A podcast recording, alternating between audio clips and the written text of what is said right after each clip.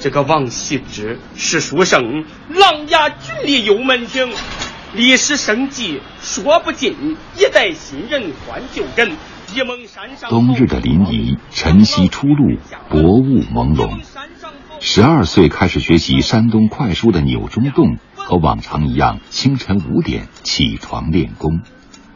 快板书中唱的“琅琊郡里有门庭”，说的正是钮中栋的家乡山东临沂。琅是像珠子一样的美食，牙是像玉一样的骨。人间冰雪呀。不过，如同热播剧《琅琊榜》被新剧取代，千年琅琊也慢慢淡出了临沂人的记忆。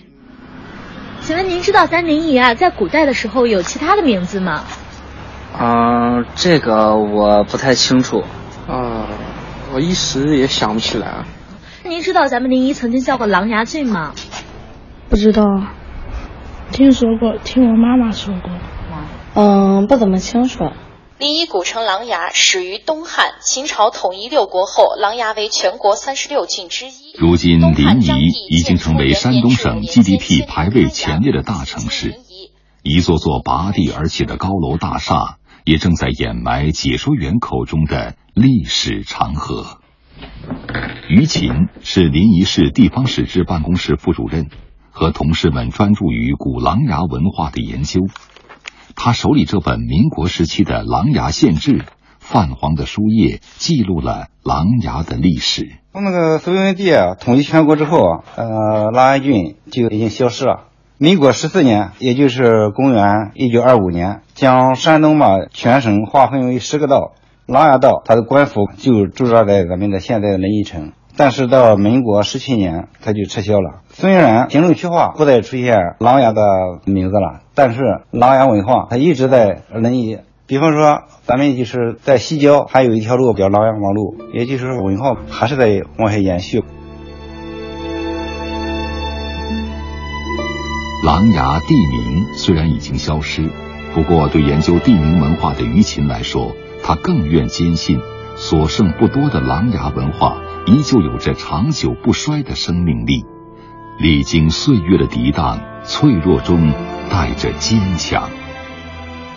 雨水拖澜，泥陀霜月，苍山叠翠。雨水拖澜，兰几许；泥陀霜月，映五金。苍山叠翠，翠如何？平野小径，换新颜。古临沂有八处自然风景。因为景色秀美，被当地老一辈人称为“琅琊八景”。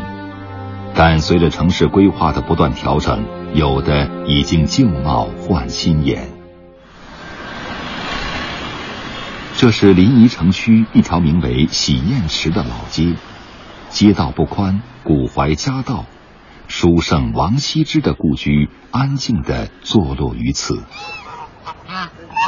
故居内不仅有百年学府琅琊书院，更有琅琊八景之一普照夕阳。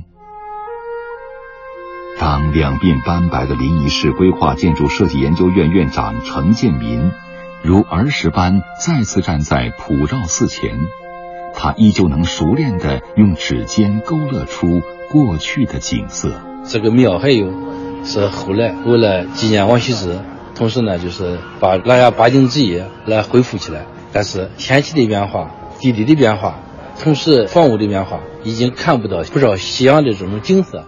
也就是这样一个饱含回忆的地方，让程建民时常感到隐隐的忧伤。老年人应该是都能知道，中年人也有记忆，但青年人和少年、孩子这一块，应该知道的不算太多。我们的文化遗产，美好的东西，这个美好的记忆，在逐渐的消失。上世纪八十年代，临沂出版了一本名为《琅琊乡音》的神话故事集，厚厚的页码记录着千百年来流传下来的故事，那是程建民那一代人脑海中童年的味道。而对于现在的孩子来说，熟悉的是电视剧《琅琊榜》。却不再记得琅琊故郡宜州新府，东接青日，西连几何，这优美的琅琊赋。潇潇雪，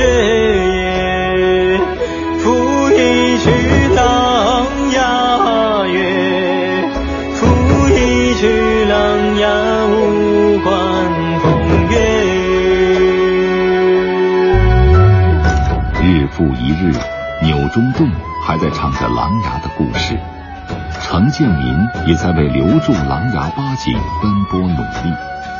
未来的子孙是不是也能够携带着祖先的馈赠，将琅琊文化的基因传承在灵魂里？他们也不知道。悠悠岁月